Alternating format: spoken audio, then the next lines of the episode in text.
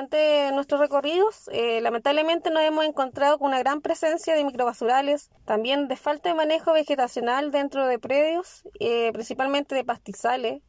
eh, accesos estrechos y deteriorados y lamentablemente mucha quema ilegal, ya sea de desecho y, de vegetación también. Por eso que es importante que los vecinos de, deben realizar trabajos comunitarios en materia de prevención, principalmente enfocados en el manejo de la vegetación o limpieza de puntos sucios,